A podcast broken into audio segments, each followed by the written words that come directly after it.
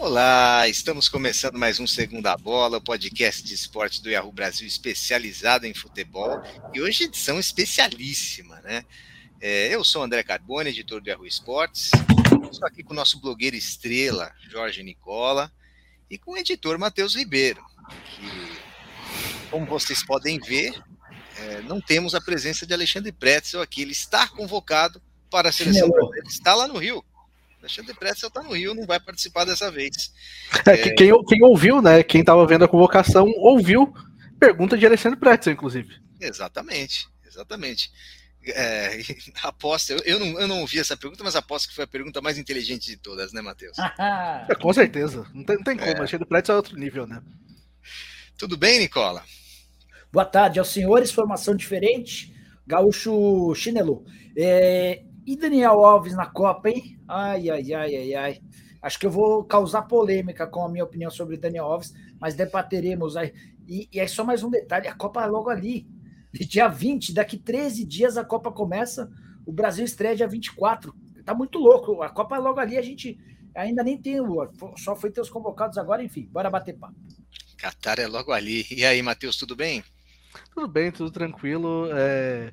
Cara, é porque, tipo, Copa do fim do ano é, é uma loucura, é muito estranho e, e continua desse jeito. A gente ainda, bizarramente, a gente tem duas rodadas de campeonatos europeus ainda até chegar na Copa do Mundo.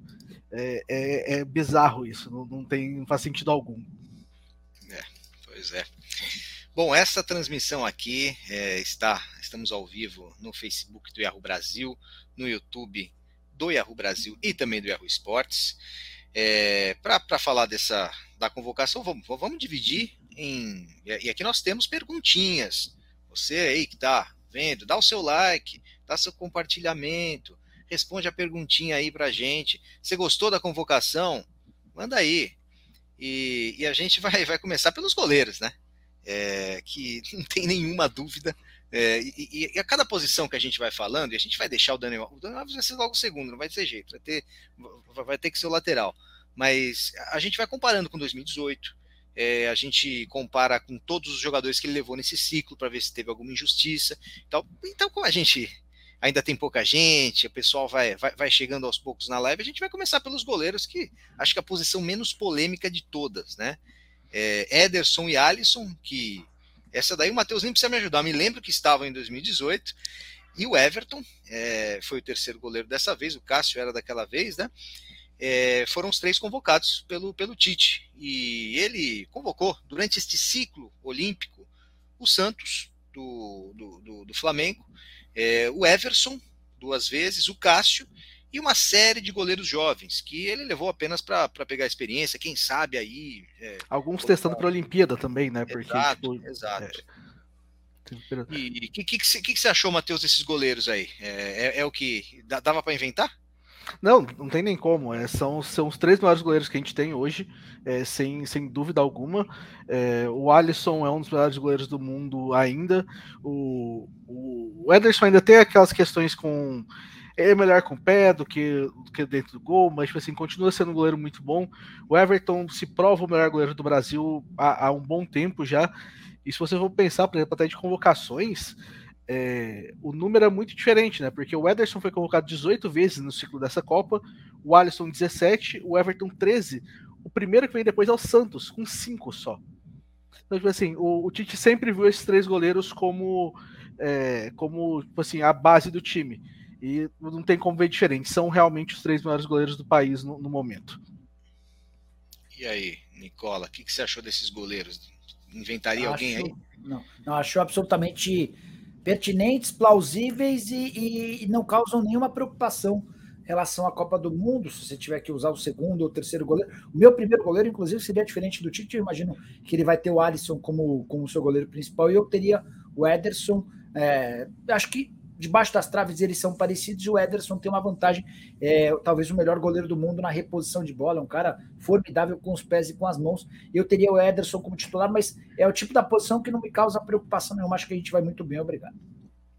E acho que o nível também de 2018 para cá não mudou em relação aos goleiros. O, o Alisson e o Ederson continuam muito bem, continuam, continuam top, né? Talvez até mais experientes um pouquinho, né? Porque se você para goleiro essa, essa questão da experiência conta bastante, né? Para estar tá mais acostumado, para estar tá mais mais atento. E aí só um detalhe importante a gente vai falar ao longo da, da transmissão, mas 16 dos 26 convocados são no, novatos, né? Essa é uma das grandes marcas da dessa convocação, é algo que em algum momento até causa preocupação. É muita gente nova, mas em relação à posição no gol é algo que a gente está bem tranquilo. Bom, agora vamos para a posição polêmica a posição mais polêmica dessa convocação, que é a lateral direita. É... Danilo era, era óbvio que seria convocado, né? Foi o lateral mais usado nesse ciclo como titular, foi convocado 15 das 18 vezes, não, das 19 vezes, né? Acho que foram 19. É... Danilo não, não dá para não, não, dá, não dá para tirar. Agora a segunda vaga, é... Daniel Alves foi, foi convocado aos 39 anos. É, mesmo depois de, da, sua, da sua passagem nada brilhante pelo Brasil, pelo, pelo São Paulo, é, depois pela sua volta menos brilhante ainda ao Barcelona, e agora com, com, com, com seu futebol discutível no México, no Tigres. É... Jogando de volante. Então, e, e os outros, mas antes, para vocês falarem mal do Daniel Alves, vocês têm que falar que quem que quem que poderia roubar essa vaga do Daniel Alves? Porque não me, não me entra na cabeça que a gente levaria um quinto zagueiro para o Militão jogar lá de vez em quando. Isso, o Brasil, seleção brasileira, com a tradição que tem, precisa ter um lateral direito reserva. Esses laterais foram convocados pelo Tite durante esses quatro anos, foram Emerson Royal, Fagner, é, mais no começo né, desse, desse ciclo, é, Gabriel Menino, é, ele usou Fabinho Militão, ele usou Fabinho e Militão de laterais também. E o Marcinho ele convocou uma vez. É, diante desse cenário, Nicola, é, você, você convocaria outro outro lateral Não, além o, do Daniel Alves? O, o, Carbone, você, você matou a charada, cara. É, se pega nos, nos Twitters, da, nas redes sociais, a grande repercussão é exatamente pela presença do Daniel Alves, todo mundo contestando. Mas você vai levar o Rodinei, que nem tinha gente pedindo, você vai levar o Fagner, talvez no pior momento dele, no Corinthians, em bastante tempo. Você vai levar o Marcos Rocha. O Emerson Royal outro dia jogou pela seleção, foi expulso, não, não deixou uma boa impressão. É assim, é, a lateral direita é a posição mais carente da seleção brasileira hoje, mas de longe, de longe.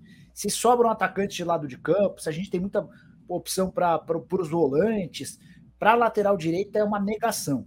E diante desse cenário, por mais triste que possa parecer, eu consigo entender a convocação do Daniel Alves. Vou citar dois aspectos. O primeiro é do comportamental. Ele é um líder dentro do elenco, é um dos jogadores super experientes e a gente precisa de jogadores experientes até por conta dessa presença de 16 novatos. Segundo ponto, ah, mas o Daniel tem jogado pouco, é, o Daniel não vai mais à linha de fundo.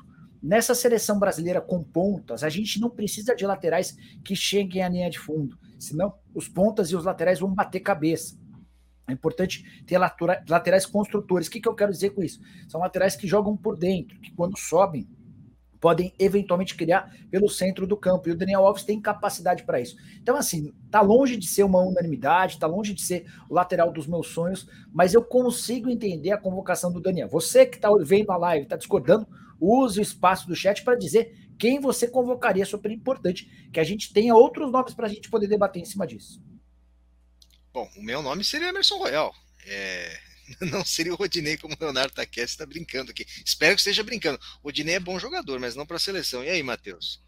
É, é, é, chega um problema que, por exemplo, a torcida, a, o canto da torcida do Tottenham para Emerson Royal é ele não sabe atacar, ele não sabe defender, ele é o nosso lateral direito, Emerson Royal. É basicamente isso. Então, tipo, eu acho que isso diz muito.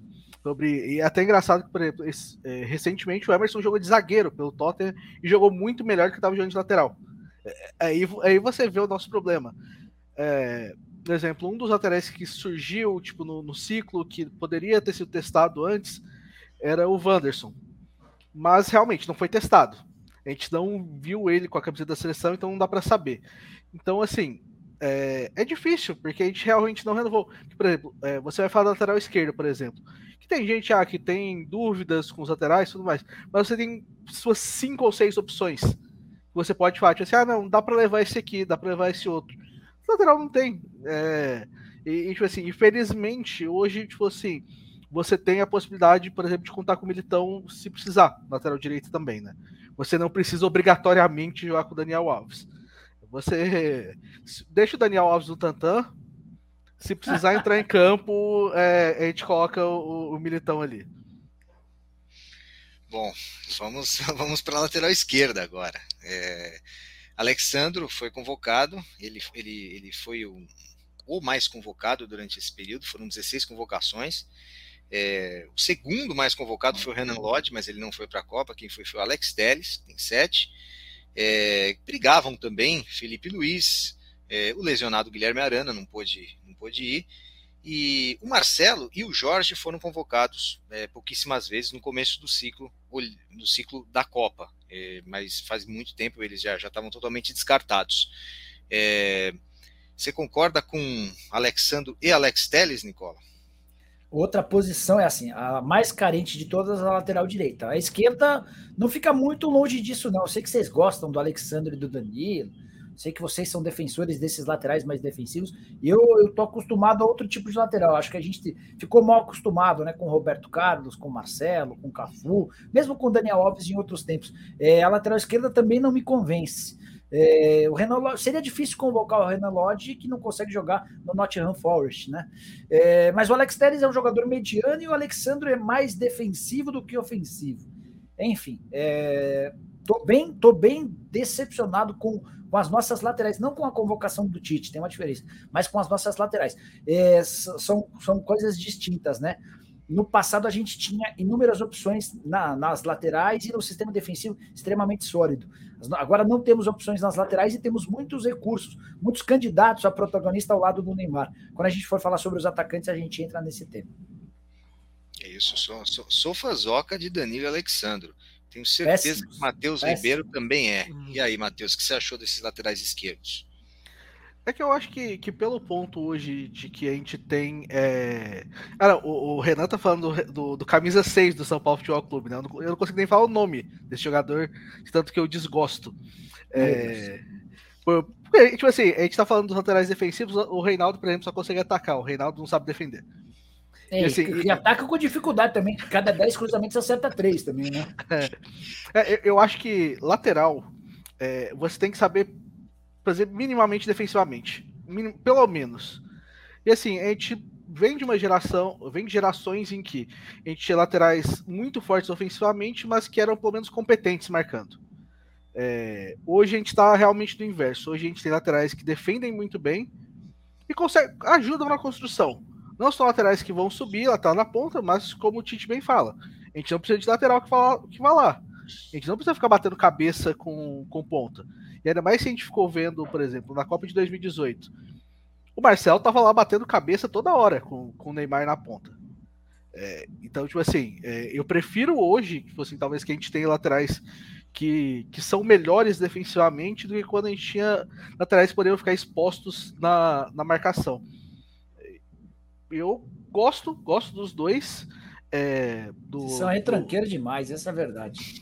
Não, é, é só, Dois é assim, eu, eu prefiro liberar meu, meu, minha parte da frente para atacar e eu deixo minha casinha fechada aqui com, com os meus laterais. Eu percebi, seus retranqueiros. Oh, é, eu, eu, Nicola, pra que eu vou querer que o Neymar volte para marcar? Por que eu vou querer que o Anthony volte para marcar o tempo todo? Não precisa. Assim, se, eu tendo esses laterais, é, tendo, uma é, tendo uma construção defensiva melhor, eu tenho menos impacto dentro do meu meio campo também, que eu não preciso, por exemplo, ah, o, eu não preciso jogar com o Casemiro e Fred, por exemplo. Posso jogar com o Casemiro e Paquetá. Posso jogar com o meio um pouquinho mais para frente. É, sendo que, tipo assim, eu vou pensar, meus laterais vão estar expostos. Porque os meus laterais sabem defender. Sim. E se contassem que como não. Se, se, se, nós tivéssemos opções, né? Como, como Cafu e Roberto Carlos, com certeza eu gostaria de laterais ofensivos, né? porque afinal, se você tem essas duas opções, mas não é o caso. É, no caso do, dos zagueiros agora, hein? É, Marquinhos, Thiago Silva e Éder Militão estavam garantidíssimos, foram para quase todas as convocações. É, e o quarto convocado teve apenas uma convocação na seleção brasileira, que foi o Bremer. Esta foi a segunda convocação, né? Já direto para a Copa. É, mas, antes de falar, nossa, o Tite é incoerente, olha todos os jogadores que ele testou antes de testar o Bremer e vejam se vocês levariam alguém. Alguns são do começo do ciclo, vocês vão logo notar. Felipe, Miranda, Gabriel Magalhães, Lucas Veríssimo, Rodrigo Caio, Léo Ortiz, Dedé, Pablo, Diego Carlos, Ibanes e Samir. Foram todos esses zagueiros que o Tite chamou nesse ciclo, além dos três já que já estavam consagrados.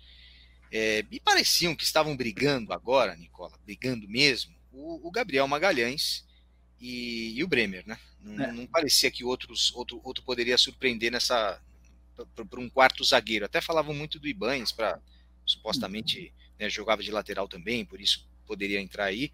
Mas você ficou satisfeito com a convocação desses três mais o Bremer? É assim, o nome dos sonhos do para a quarta vaga era do Veríssimo tenho a menor dúvida disso. O Tite já sempre se mostrou muito fã do Veríssimo, que é muito bom zagueiro. Nos tempos de Santos, ele cansou de consagrar o Gustavo Henrique. Depois, o Gustavo Henrique, quando não teve o Veríssimo, acabou até se perdendo nos tempos de Flamengo. O Veríssimo foi para o Benfica e garantiu um upgrade bem legal para o sistema defensivo. Só que se ele, machucou, ele se machucou, está quase um ano sem jogar, voltou jogando no time B. Não faria nenhum sentido convocar o Veríssimo por conta dessa questão física. E aí você parte, é, todos os primeiros nomes que você citou, os caras em baixa, né? O Felipe em baixa, o Rodrigo Caio sem conseguir jogar, o Miranda na dúvida se se aposenta ou não, enfim, né, se tornou uma posição meio delicada. Mas com duas boas alternativas. O Bremer é, é zagueiro titular da Juventus, é muito respeitado no futebol italiano, onde os zagueiros precisam ser bons, então, é, não é uma convocação maluca, não é uma convocação esquisita. Se tivesse chamado o Gabriel Magalhães, também não seria. Autor do gol da vitória do Chelsea contra do, do, Arsenal contra o Chelsea na casa do Chelsea, titular absoluto do líder do campeonato inglês. É, Para a função do quarto zagueiro, não, não me causa estranheza nem espécie. Essa função de quarto zagueiro não foi uma que, que uma vez teve o Henrique convocado que gerou bastante polêmica, embora. Vocês lembram da convocação do Henrique? Não, não gerou um barulhinho? E é o tipo da função, quarto zagueiro vai jogar muito pouco, né? Sim, foi, Sim. É, foi bastante contestado em 2014. É até um dos pontos que o pessoal estava falando é que é, talvez a, a convocação do Daniel Alves seja alguma coisa, tipo assim, a gente está falando, sabe, do, do, lateral reserva e tá, na época a gente estava falando do quarto zagueiro. Então, tipo assim, são, não são pontos em que a gente, tipo assim, ah, pô, a gente precisa desse cara. Não... Eu fico até feliz, eu acho, no momento, tipo assim, de estar falando, de estar, tipo, o Daniel Alves ser a maior contestação da lista, no ponto, por exemplo. Mas o, o Henrique naquela, o Henrique naquela oportunidade era mais inexplicável Sim. Que, o, que o Daniel Alves dessa vez, inclusive. Sim. O Felipão levava alguns jogadores da, da, da confiança, confiança dele. dele. É, da família escolar, né? Exato. O, no caso dos volantes, é, os volantes foram convocados os quatro que já estavam na cara, né? Casimiro, Fabinho, Fred e Bruno Guimarães. É, o que furaria essa lista aí, é, entre as convocações que o Tite fez durante quatro anos, seria o Arthur. Mas o Arthur já era, já era inexplicável como o Arthur estava indo tanto para a seleção. Né? Então não, não foi nenhuma surpresa ele, ele, ele não estar mais lá. Além do, do Arthur, outros jogadores frequentaram é, essa, as listas do Tite ao, ao, longo desses quatro anos. Vamos ver se alguns de, algum deles conseguiria é, essa vaga de volante. Douglas Luiz, Alan, não, não. Gerson, Edenilson, é, Wallace, Danilo, Fernandinho, Matheus Henrique, Matheus Nunes e Paulinho. Ah, tu ficou bem entregue, né? Para os quatro. A minha grande dúvida em relação a esses quatro, Carbone, Matheus e quem está assistindo a gente, é se Casemiro e Fred se sustentam ao longo de toda a Copa do Mundo como titulares. Eu acho que o Fred corre algum risco. É, eu sei que o Fred é detestado pelo torcedor no, normal, torcedor da seleção, é, embora tenha muito moral no Manchester United. Por que, que eu acho que ele corre o risco? Não por conta da rejeição do torcedor, o Tite não se liga muito a isso, mas porque o Bruno Guimarães está pedindo passagem, o Bruno está voando com a camisa do Newcastle, virou ídolo do, do clube, tem é, algumas das principais estatísticas, não do, do, Newcastle, mas da Premier League. Então é um cara que, ao longo da. Para o início da Copa, acho muito difícil. Até porque os caras se apresentam na próxima segunda-feira e na quinta-feira da outra semana já estreiam. Vai ser muito pouco tempo para a estreia da seleção. Mas eu imagino que é, a gente possa assistir ao Bruno Guimarães tomando a posição do Fred ao longo da Copa. Concordo. Também é, creio que, que o Bruno Guimarães pode pegar essa vaga. É, o que, que você acha aí, Matheus, desses quatro volantes convocados? Eu acho que realmente não tinha nem, nem para onde fugir, eu acho. Tipo, talvez o, o jogador que mais. É, até o Leonardo tá falando aí. Acho que o Joelinton é um jogador que, que cresceu bastante dentro do Mas ciclo. era centroavante até outro dia, é, isso que é louco, sim, né, bizarro. E, e, tipo assim, e entrou muito bem, ainda mais joga junto com o Bruno Guimarães e tudo mais. É, é, um jogador que tal, tipo assim, talvez no, é, se você tivesse alguma dúvida na posição ainda, de repente tá falando de quatro nomes que, que ninguém que ninguém contesta. Se tivesse um nome para se tivesse um nome ali que pudesse ser contestado, você poderia ter testado ele, né? Mas assim, eu acho que realmente não tem como contestar nenhum dos quatro. É, eu acho que começa com Casemiro e Fred mesmo e talvez até o fim do até o fim da Copa é, o, o Bruno Guimarães realmente tipo o, é, o que ele jogou bastante também quando entrou na seleção é, credencia ele para tipo brigar pela vaga.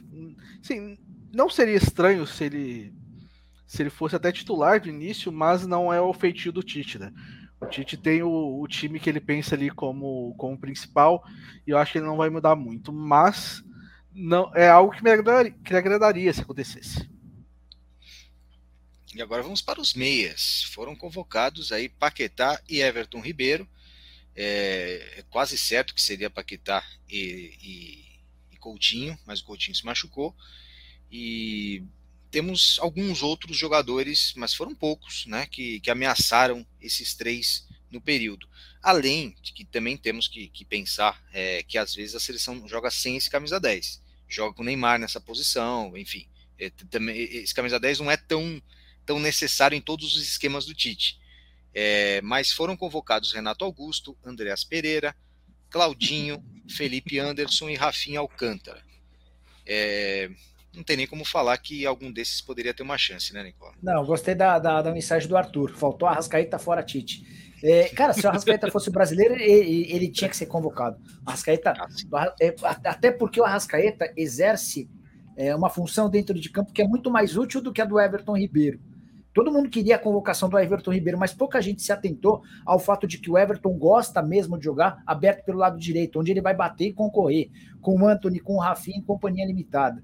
É, é, é, vejo um pequeno problema na, nessa convocação da Copa. O Galvão Bueno chegou a cravar que se o Coutinho não tivesse machucado, ele teria sido convocado, né? E aí a gente teria talvez o Everton Ribeiro, eu acho que teria Everton Ribeiro, teria o Paquetá e teria o Coutinho, com o Neymar podendo atuar nessa função, seriam quatro meias. É, sem a ausência do Coutinho e a entrada do Martinelli, a gente tem três meias no, na convocação. O, o Neymar que pode atuar mais à frente, mas deve jogar mais recuado.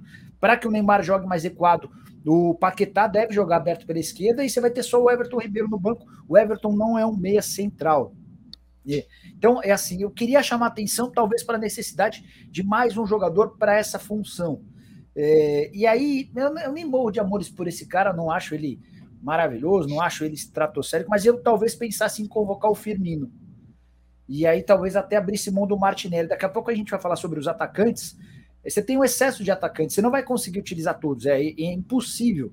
Ainda que você escale para o jogo contra Camarões, imaginando uma seleção brasileira já classificada para a próxima fase, um time reserva, vai ter jogador de ataque de lado de campo que não vai conseguir ser utilizado, porque tem bastante. Para essa função de meia, tem pouco. Então, talvez o Firmino, que tem jogado no Liverpool há bastante tempo, como um cara que vem de trás, que constrói a jogada para os atacantes, talvez pudesse ser um nome. Bom, é aí que começamos nossa discordância fortemente, Nicola.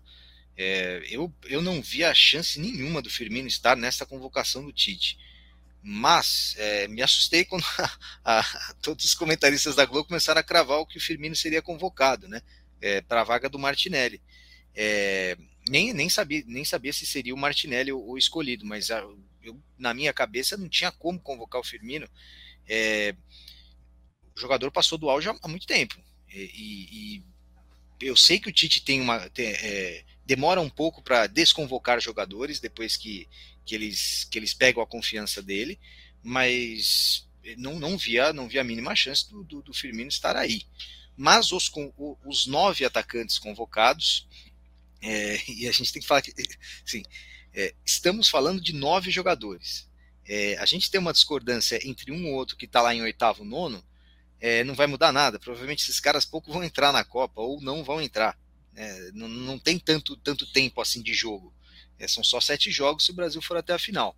Mas os convocados foram é, Neymar, Anthony, é, Gabriel Jesus, Rafinha, Richarlison, Vinícius Júnior, Gabriel Martinelli, Pedro e Rodrigo.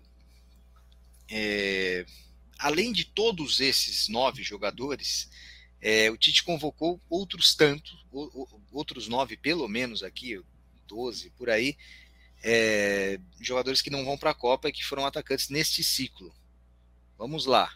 É, Firmino, Everton Cebolinha, Matheus Cunha, Gabigol, David Neres, William, Douglas Costa, Malcolm, Arthur Cabral, Arthur Vitor do Bragantino, Bruno Henrique, Hulk, Lucas Moura, Thiago Galhardo e Wesley Moraes. É, são coisas bem datadas aí. Wesley Moraes, Galhardo e o Arthur Cabral dói, hein? Então. Não, foi... o, o, Arthur Cabral foi quando ele ainda estava na Suíça, né? Ah, mas dói, mas dói. Não, dói. O, tipo, de, depois que ele chegou na Fiorentina, ele tá tentando se achar, tipo.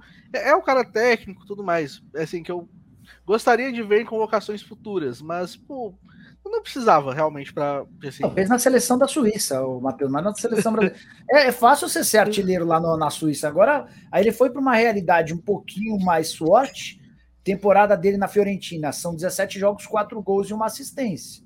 Primeira temporada, 17 jogos, 2 gols e 2 assistências. Enfim, mas não vamos falar também dele. É. É, só bora, o, o, Wesley, o Wesley foi num momento que, que ele estava bem e tudo mais, só que o Wesley teve uma lesão muito grave, teve um problema na cirurgia, né? E tipo, acabou que a, a carreira dele degringolou dali, né? Então, teve esse problema. Na época que foi convocado, estava bem o suficiente para ser convocado mas é, realmente a cirurgia degringolou a, a, carreira dele. E a Bruna tá perguntando do, do Gabigol. Nicola, o Gabigol. É... Mas assim, o Gabigol pode ficar com uma sensação de injustiça, né? Porque ele muda de posição, tem uma boa temporada, mas o Pedro tem uma temporada melhor que ele e vai para a Copa. É, o Pedro só vai. está na Copa do Mundo por causa do Gabigol. O Carboninha não Exato. tem a menor dúvida disso. Porque o. Não, é, vamos lá, pela ordem cronológica das coisas. O Pedro só está na Copa do Mundo porque o Bruno Henrique se machucou. Se o Bruno não tivesse se machucado, continuaria, por mais que o Dorival tenha chegado, continuaria jogando com o Bruno Henrique e Gabigol na frente e o Pedro no banco de reserva, se contentando a poucos minutos. O Bruno Henrique se machuca, o Pedro entra e o Gabigol compreende que pode jogar numa outra função um pouco mais recuado. É, eu a, entendo absolutamente a convocação do Pedro. É, se tinha que ter um centroavante de ofício, um cara de referência, e aí você teria o Pedro ou o Matheus Cunha. Matheus Cunha por mais que viva uma realidade mais difícil do que a do, do Pedro, joga no futebol espanhol contra o futebol brasileiro, o Matheus não vive uma boa fase que justificasse. O Pedro, e, e não é o jogador para isso também. O Matheus é, Cunha é, não é esta cantiária. É, eu até acho que pode ser, Matheus, mas, não, mas não, não dá, não dá. Eu acho que a escolha do Pedro é boa. É, embora, né, Matheus, é, André e quem está assistindo a gente, você tem o Pedro, você vai ter o, o, o Gabriel Jesus e vai, vai ter o Richarlison. Na teoria, são três caras que podem atuar como nove, né? Como cara mais avançado. Aí depois você vai ter para o lado direito o Rafinha como titular, o Anthony como primeira opção no banco e o Rodrigo como uma, uma segunda opção no banco.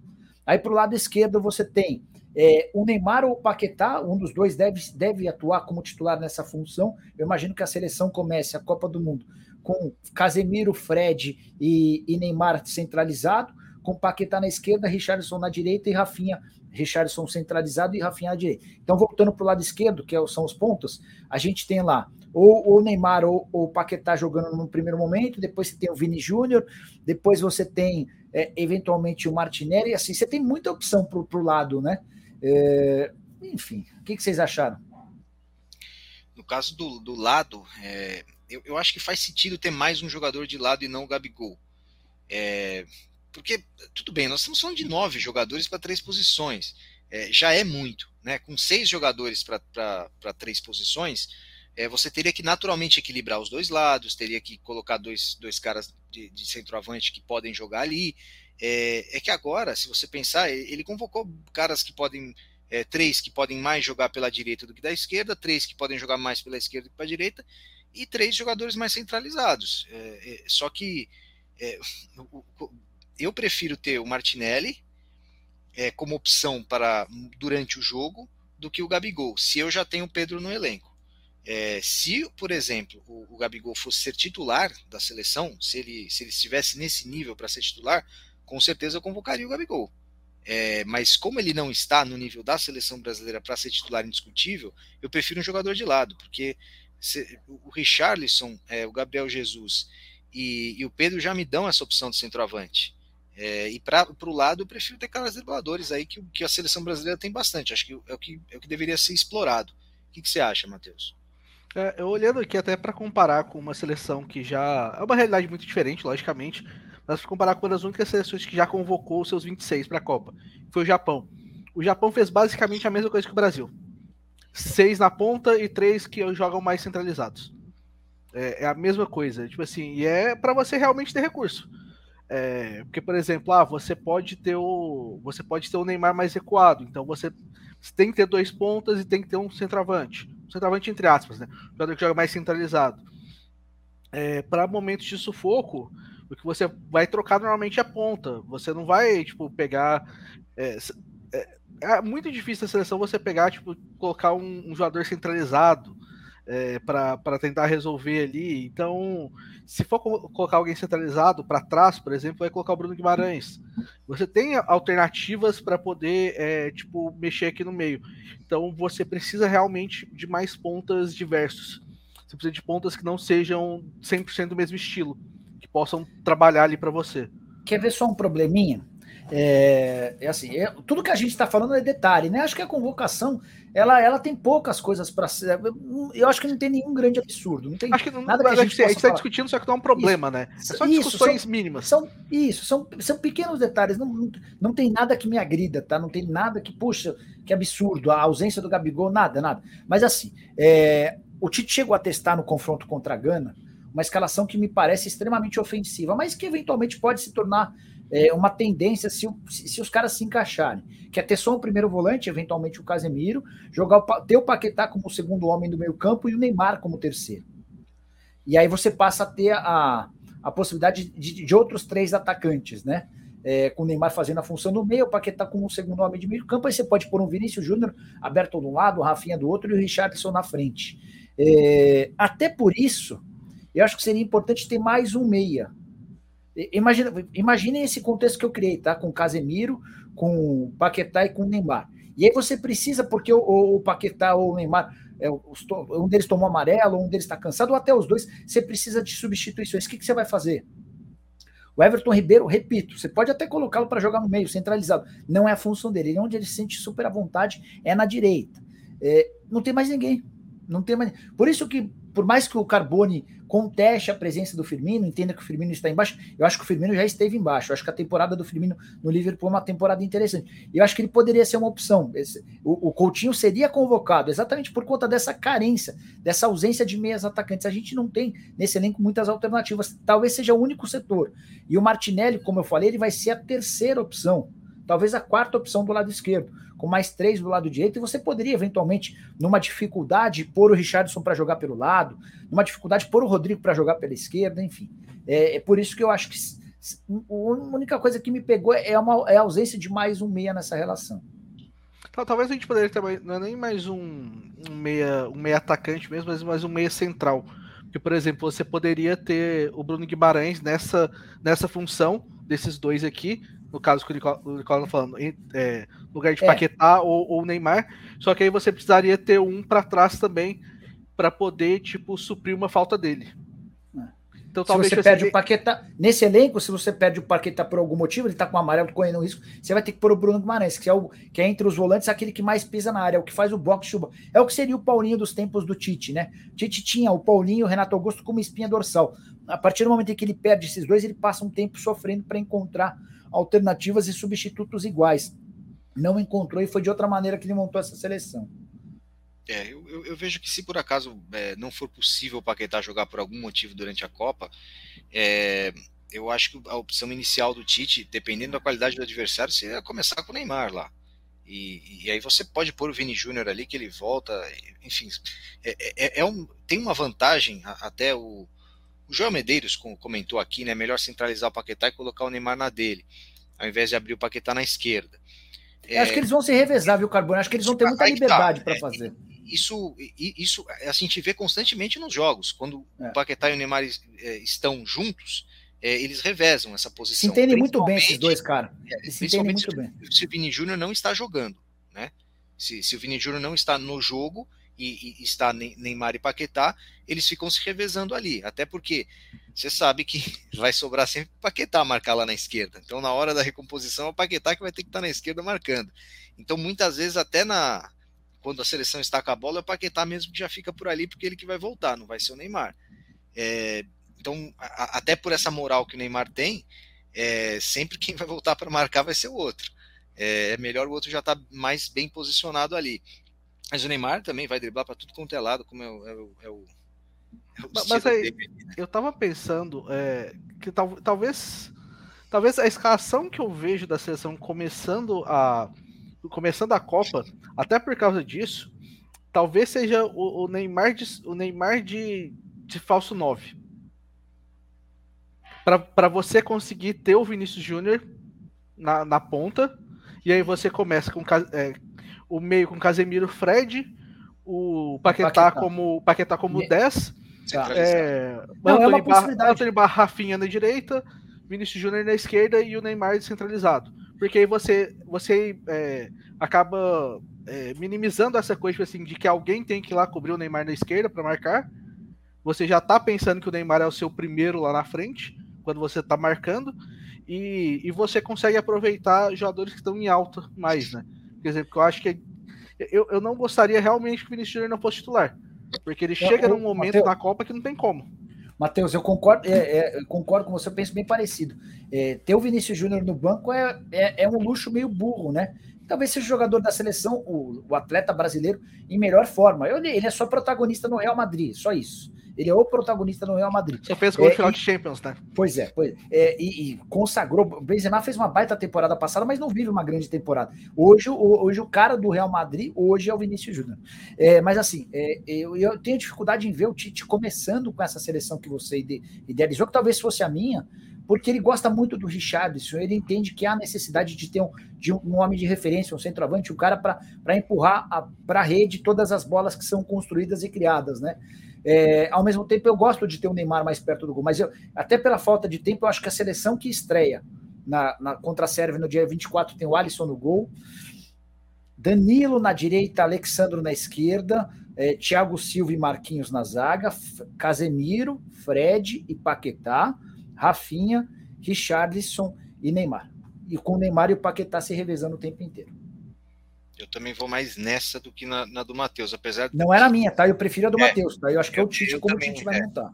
Eu também iniciaria com a do Matheus. É, Leonardo alguns dos, alguns melhores jogos, só fechar, alguns dos melhores jogos da seleção foram feitos com essa formação com o Neymar no, na frente. Mas é o tipo de problema muito. doce também, né, Matheus? É. Tem a seleção que o Matheus sugeriu, tem a seleção que o Tite deve escalar, tem aquela formação mais ofensiva, é, tirando o Fred, colocando o Paquetá de segundo homem e o, e o Neymar de terceiro para ter o Vinícius Júnior. Essa eu acho que é, é uma, é uma escalação mais propícia, por exemplo, para um jogo contra Camarões. Você vai estrear contra a Sérvia, que tem reconhecidamente do meio para frente bons jogadores. Não sei se não é muito ofensivo. Não sei, não sei, não sei. Eu acho que talvez o melhor fosse a, a formação do Matheus, mas eu consigo entender também a, a escalação, do, a escolha do Tite para a primeira, primeira partida.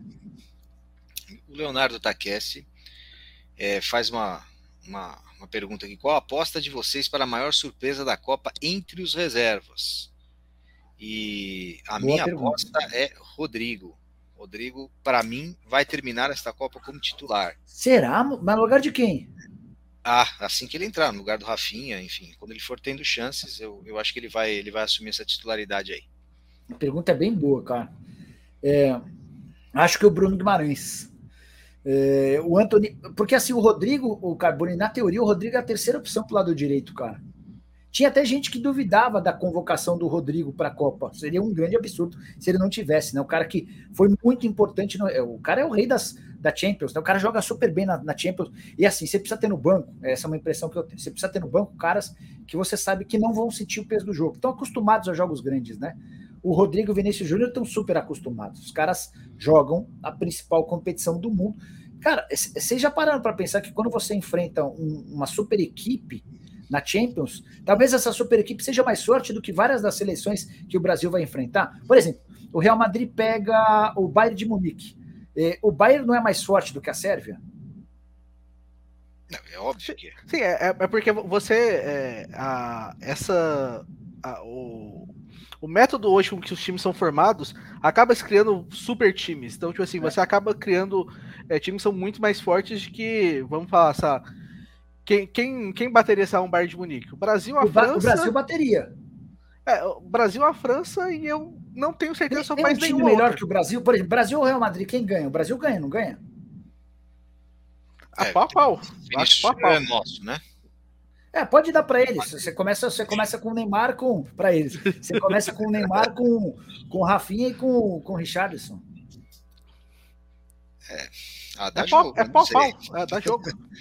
dá jogo. Mas é louco isso, né? Porque a gente tem, a gente vive uma era em que os clubes são muitas vezes mais fortes do que as seleções, né? É. Exato. É, não, é, é, é complicado. É complicado.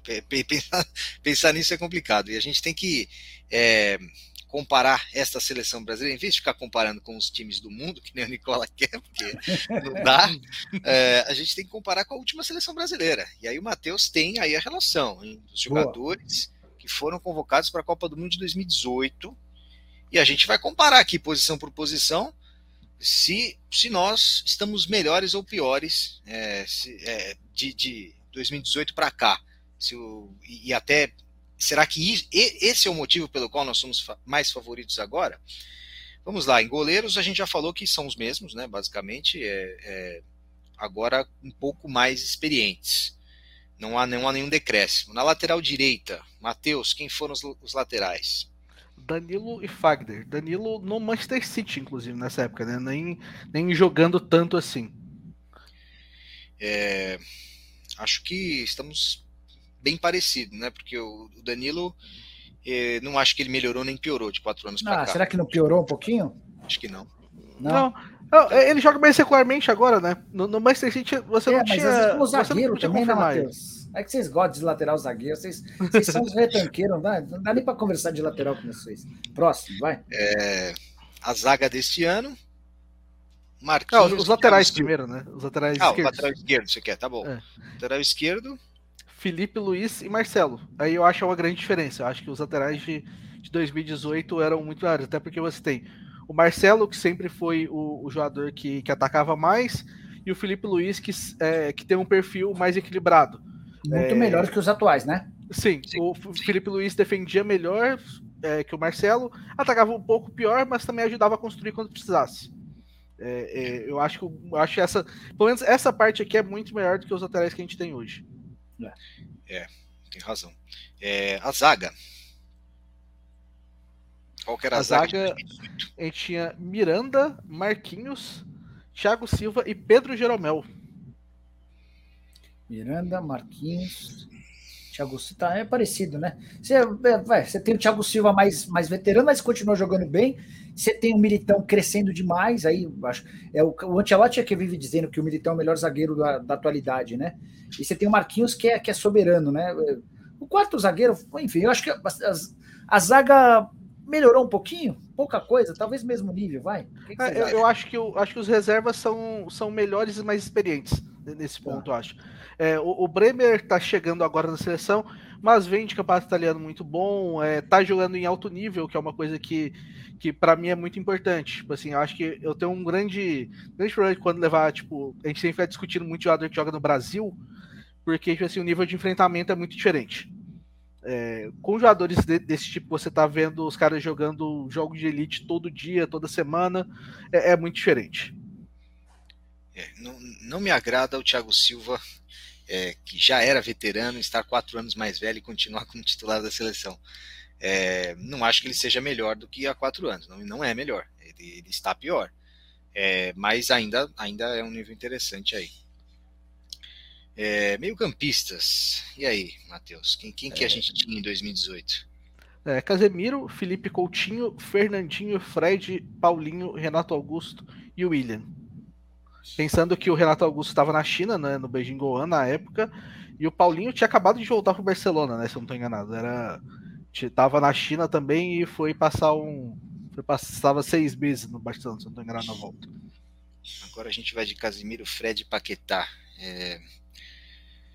Não sei, não sei. É, o é, contando que assim o, o, Renato Augusto foi muito bem naquela Copa e, e o Paulinho é, ele foi bem na seleção, não especificamente na Copa, é, mas é, eu, eu, entendo que, que, estamos num nível parecido. O que, que vocês acham?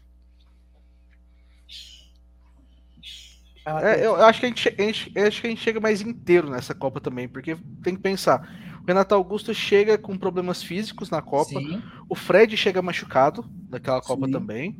É, o Paulinho também não chega no melhor dos físicos, mas acaba que consegue jogar. É, o Renato Augusto, que era um cara importante pra caramba pro sistema do Tite, acaba não sendo utilizado em boa parte dos jogos por causa desse físico, por causa dessa questão física. Eu acho que a gente chega, talvez, vamos falar no equilíbrio é, em questão de talento, mas é, a gente chega muito maior fisicamente do que a seleção de 2018 nessa posição. Bom, bom ponto no Matheus, me convenceu, Matheus. Eu estava tava mais inclinado a, a votar no empate. É, em, embora quase todas as seleções cheguem fisicamente melhores, né? Com exceção a França, opa, com exceção a França que teve vários problemas físicos, quase, quase todo mundo que se contunde se contunde lá na França. É, a gente vive uma realidade diferente de metade da temporada com os atletas que atuam na Europa. Então, acho que as seleções vão chegar fisicamente melhores. Mas estou com o Matheus. Acho que o Matheus me convenceu. Você perdeu o Carboni. Bom, os atacantes, vamos titular e reserva, né? Porque acho que, que é mais fácil. É, não dá para comparar nove jogadores com seis, né? Então. Com cinco ainda, inclusive. É, temos mais, temos mais opções agora. É, é porque eles estão jogando o William ma, como. Ma, como... Mas aí, só é, tinha cinco porque você não tinha outras opções. Fala aí, Matheus, os nomes. É, Douglas Costa, Tá. É, Roberto Firmino, Gabriel Jesus, Neymar e Tyson. Nossa, Tyson. Ó, vamos lá. O, o Douglas Costa seria uma boa opção. É, só, só, fala, só uma fala. coisa, Nicola. Os nove jogadores aqui são melhores que o Tyson. Se a gente está levando nove dessa vez. Sem sombra de dúvida. Sem sombra de dúvida. Mesmo o Martinelli, que tem muita gente contestando, contesta porque ele saiu daqui sem jogar num clube grande, foi do Ituano direto para o Arsenal, e porque os caras relativizam. Mas eu acho que é muito mais difícil fazer sucesso no Arsenal do que fazer sucesso no Palmeiras ou no Flamengo, porque o nível de enfrentamento é sempre muito mais complicado lá. O cara que e joga no Arsenal... Martinelli é um dos melhores da, da temporada até o momento, da Premier League. Pois é. É, está falando assim, da principal você... liga do mundo. Então, mas quando você joga na Premier League, você enfrenta os melhores laterais e os melhores zagueiros do mundo.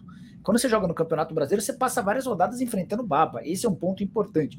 Muita gente, por exemplo, o, o, o, Neto é um cara que defende o Dudu. O Dudu tinha que ser chamado, tinha que ser chamado. Até contei na semana passada aqui no blog que o Dudu estava na lista de 55.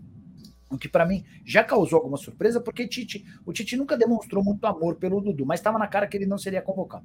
Voltando à, à comparação, né? o Douglas Costa é, seria uma baita opção, uma baita oportunidade na temporada, na última Copa, se ele não se machucar. Só que ele não consegue jogar, cara. Ele vive machucado. O Tyson foi para lá na cota das amizades, né? O Tyson não seria aproveitado nunca. O Gabriel Jesus não tinha o moral que ele tem hoje. É, e aí ele passou a cumprir funções defensivas muito grandes que detonaram a imagem dele. O, o Gabriel Jesus voltou da, da Copa destruído, porque ele marcava muito, marcava sem bola e não fazia gol. Enfim, esse é o grande ponto. A gente pode até dizer que há equilíbrio nas outras posições. Há, uma, uma inferioridade na atual na lateral esquerda, é, zaga parecida, goleiro parecido, então tudo, tudo muito parecido. Onde há muita diferença é agora é em relação aos os parceiros do Neymar. O Neymar praticamente não tinha parceiro. E agora o Rafinha pode ser alternativa para decidir jogo. O Vinícius Júnior é alternativa para decidir jogo. Você tem o Anthony, você tem o Rodrigo, você tem o Richarlison, você tem até o Gabriel Jesus mais, mais moral. Você tem o Pedro que pode servir para uma outra característica. É, nesse ponto, eu acho que a gente melhorou bastante. E essa diferença do ataque me faz estar muito mais otimista agora do que na Copa passada. Bom, é, já que já vamos nos encaminhando para o fim.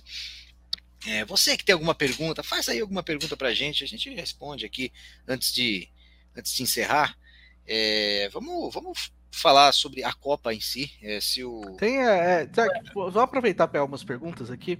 Tem umas muito boas aqui, é, que eu tô vendo aqui nos comentários.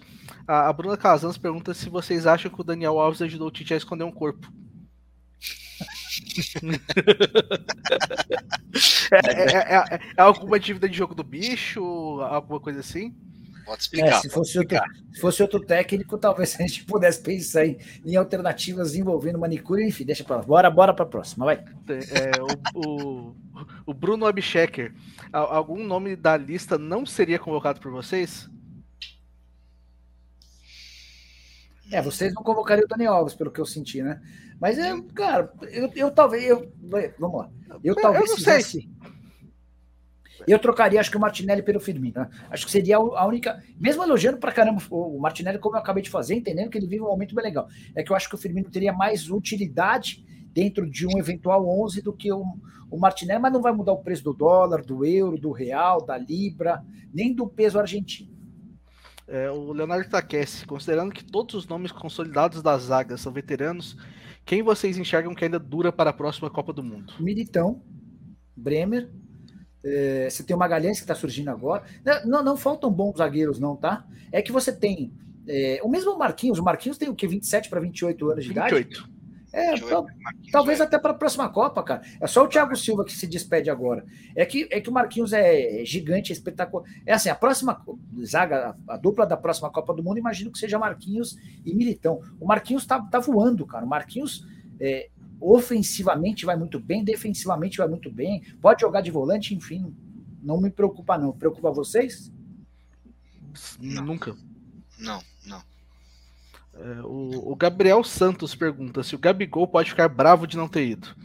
Não deve, deve ficar bravo. Porque é. É, ele deve, pelo, pelo que eu falei lá atrás, ele, ele deu a vaga pro Pedro, né? Ele convocou o Pedro. no fim das contas, ele não foi. É, ele, convocou ele tem que ficar bravo, ele, ele, ele, tem que ficar. Agora, se ele merece uma chance aí, eu, eu, eu, eu fico mais em cima do muro. Eu, eu não vejo como o Gabigol poderia dar o título para o Brasil agora. Ele, ele tem condição, claro que tem.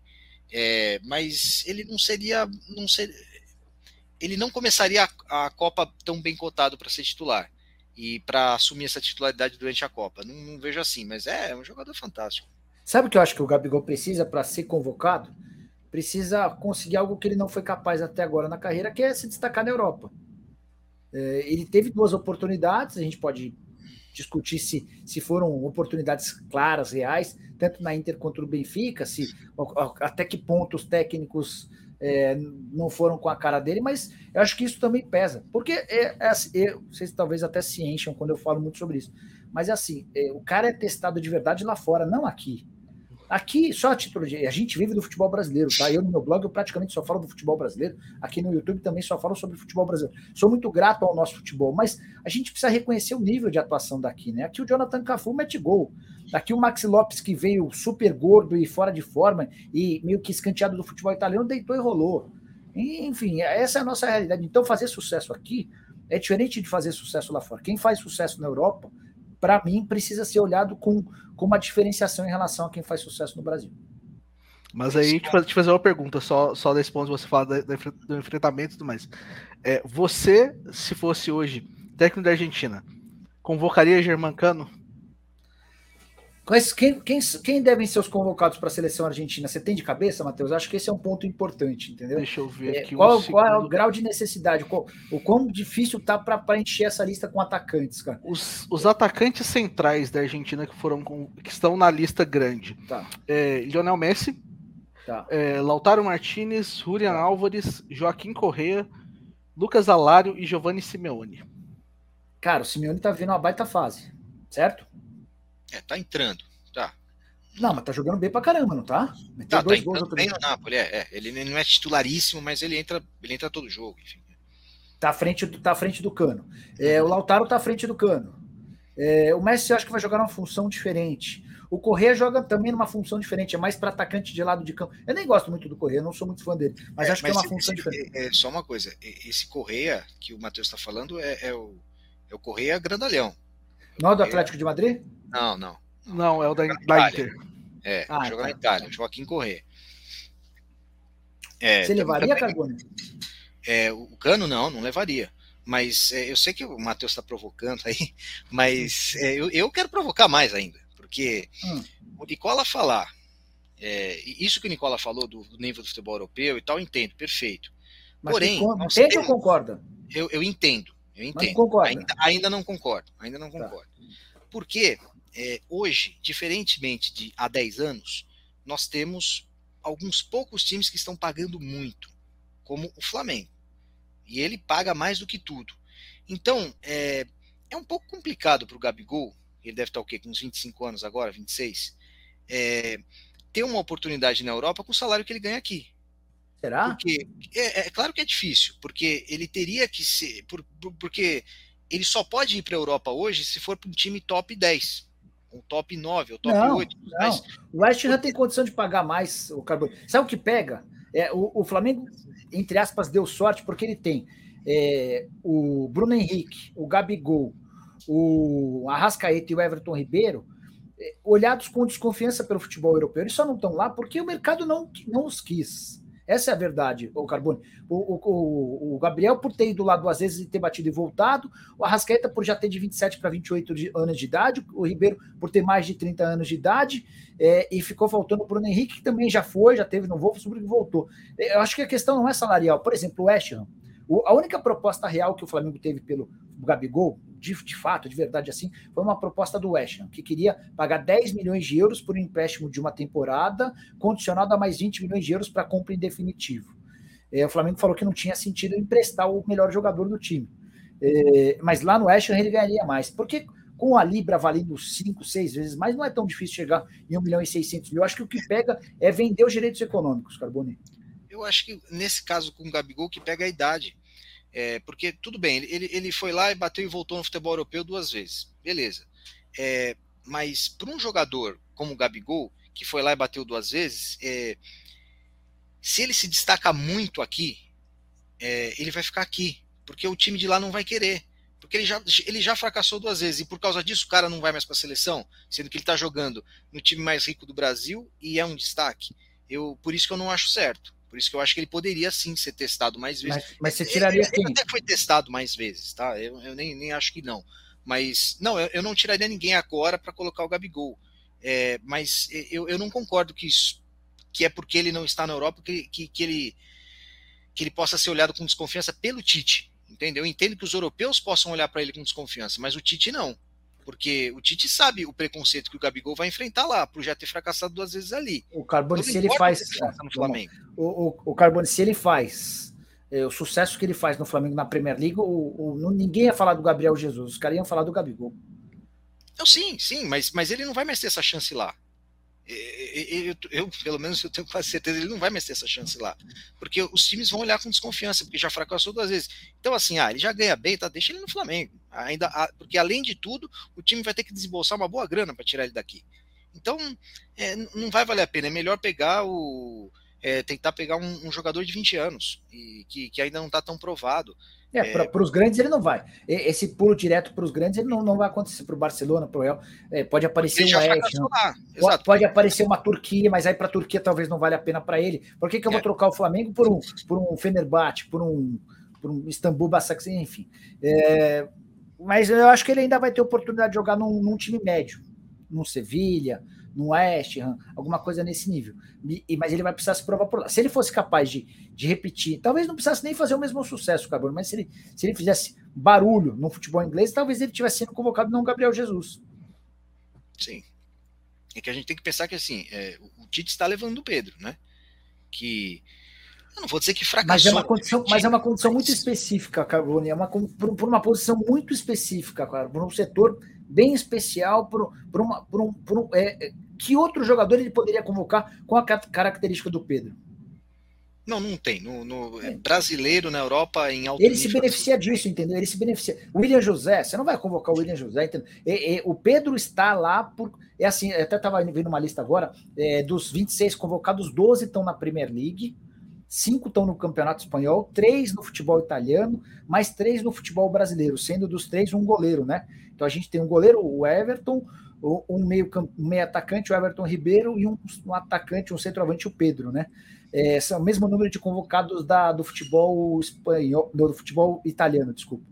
É, aí é o Danilo, o Alexandro e o Bremer, né? Três zagueiros. É isso? Ale, Alexandro, Danilo e Bremer, né? É isso. É, aí depois vai ter um na, num futebol mexicano, se é que dá para chamar o Daniel Alves de atleta do futebol mexicano, enfim. É, mas é, é não sei, eu, eu acho que a ausência do Gabigol, para mim, é absolutamente compreensível. Bom, é, mais alguma pergunta aí, Matheus? Ou podemos ir para se a gente vai ganhar a Copa ou não? Não, acho que dá para a gente seguir. Dá para gente seguir. Então, para a gente finalizar nossa live aqui, Vamos, bom, primeiro agradecer a todos aí que participaram e, e finalizar com essa pergunta para nós três. Vamos ganhar a Copa com este time ou não? E aí, Nicola? Eu acho bem possível, bem plausível. É, acho que o único ponto que me preocupa é a falta de experiência é, dos atletas, mas aí você tem uma comissão técnica com uma, uma experiência em Copa do Mundo. Conta muito, cara. Porque quem vai tomar as decisões na preparação, na, no, no dia a dia, na preleção, esses caras já estiveram em Copa. Isso eu acho que é importante. Acho que é um fator altamente positivo. É, é uma Copa do Mundo das mais equilibradas dos últimos tempos.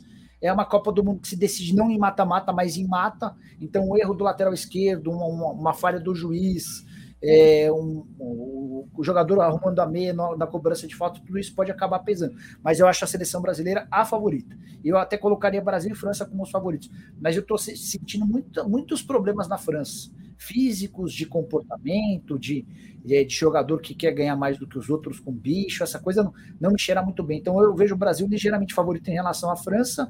Numa segunda prateleira, a gente pode colocar Alemanha, Espanha. É, Alemanha, Espanha, talvez Portugal e Argentina. Talvez seriam essas as minhas as minhas candidatas. Aí depois a gente pode colocar Bélgica, pode colocar Croácia. Gosto muito da Dinamarca, acho que a Dinamarca pode ser uma boa surpresa para essa Copa.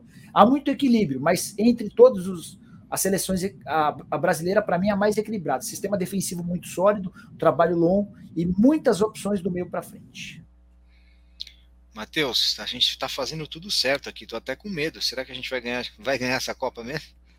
É, é eu acho que, é, pensando que, por exemplo, é, se você for pensar, a França é provavelmente a, a, maior rival do Brasil, se a gente for pensar em todos os 32 times. Cara, a França com inúmeros problemas de lesão, é, você pode falar, o Pogba não estava jogando, mas o Pogba com a camisa da França é outro jogador. O Benzema não chega inteiro. O Benzema tá num processo de recuperação, tá tendo que ser poupado em jogo do Real Madrid. Não meteu gol na Champions até agora, né, é, é, o Kanté não joga a Copa também. É, você tem vários. É, as seleções femininas e masculinas da França são muito bizarras em questão tipo, de comportamento. Parece que todo mundo se bate nas duas, é, é, é incrível como isso acontece, não, não faz sentido algum. Eu acho que, por exemplo, talvez do, dos, das principais seleções, quem chega talvez com a melhor com, com a melhor fase além, além do Brasil seja a Argentina. Eu acho. É, então, tipo assim, eu acho que o Brasil realmente é o principal favorito para a Copa. É, e assim, o, é, eu acho bom também esse, esse grupo que o Brasil vai enfrentar inicialmente, porque é, não é um grupo, vamos falar, bizarramente difícil, mas é um grupo extremamente chato. Chato, chato. Você enfrenta, tipo, Suíça e Sérvia, que são duas seleções que vão te dar muito trabalho. É, Camarões, logicamente, tipo assim, é, ah, é provavelmente a pior ah, seleção africana ah. que, que foi para foi a Copa. É, mas você, pelo menos, você não vai chegar na, nas oitavas sem ter enfrentado alguém. Você vai ter enfrentado dois times difíceis é, que vão te dar um pouco de trabalho. Então, acho que é bom que o Brasil é, chegue é, mais vivo que, os outros, que as outras seleções, mas também é bom que o Brasil vai, vai, vai chegar nas oitavas acordado, eu acho. O Brasil não vai chegar nas oitavas, tipo assim, ah, a gente passou por três seleções aqui mais ou menos e, e vai chegar, tipo, tentando, tentando achar o seu maior futebol Vejo que o Brasil vai longe nesta Copa, imagino que com o Hexa. Obrigado, Nicola, obrigado, Matheus, obrigado a você aí, você que está aí até o fim dessa live. Aperta o botão de curtir, se inscreve no canal, porque toda semana a gente tem aqui o Segunda Bola e na semana que vem a gente vai falar justamente dos favoritos para a Copa. É, sai, normalmente o Segunda Bola sai toda quarta-feira e é assim que será na semana que vem. Só hoje que foi excepcional por causa da convocação nós estivemos aqui na segunda-feira. Valeu, pessoal, até a próxima.